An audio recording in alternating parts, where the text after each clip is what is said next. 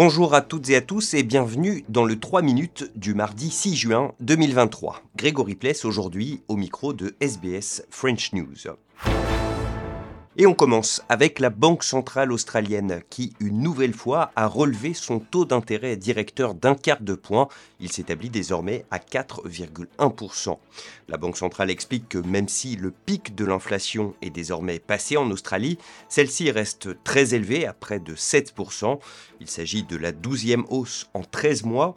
Et si le trésorier Jim Chalmers ne l'a pas remise en cause, il a néanmoins estimé qu'elle allait faire très mal aux particuliers ayant contracté un prêt immobilier. This will make life much harder for people with a mortgage. Uh, the Reserve Bank takes these decisions independently, and as you know, uh, I do my best not to second guess them.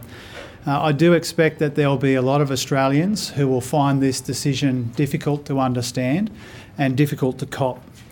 Une bonne nouvelle pour la planète, le gouvernement brésilien vient de dévoiler un plan pour mettre fin à la déforestation illégale en Amazonie.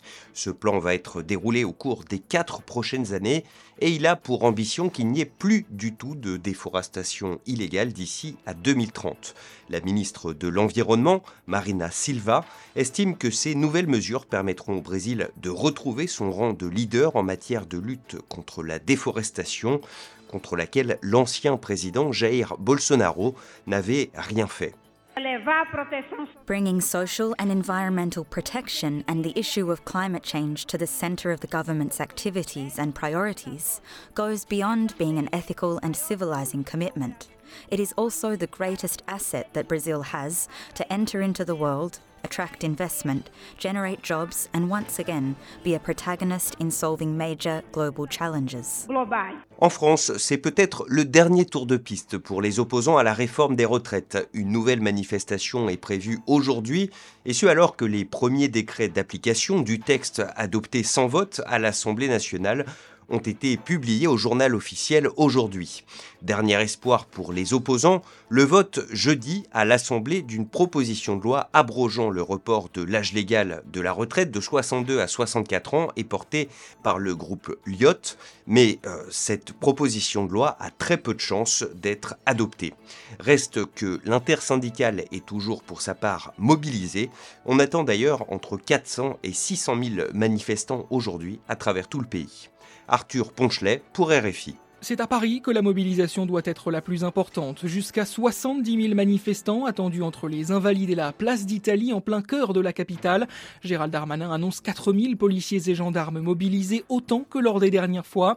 Le ministre de l'Intérieur qui craint la présence de membres de l'ultra-gauche venus d'Allemagne, d'Espagne ou encore d'Italie, un millier d'éléments radicaux qui pourraient bien créer des débordements. Le 7 mars dernier, déjà des violences avaient émaillé la manifestation parisienne. Alors pour éviter de nouvelles dégradations, le ministre ministère de l'Intérieur a déjà prononcé 17 interdictions administratives du territoire. Dans toute la France, 250 rassemblements sont annoncés dans les grandes métropoles, Lyon, Marseille, Bordeaux, mais aussi dans des villes moyennes, et l'opposition parlementaire alerte sur un risque d'accroissement de la colère et de la violence. Dans une tribune publiée dans le journal Le Monde, plusieurs députés de gauche préviennent il faut un vote non biaisé de l'Assemblée nationale pour éviter, je cite, un nouveau déni de démocratie. Voilà pour l'essentiel de l'actualité en 3 minutes. On se retrouve demain, mercredi, pour un nouveau bulletin.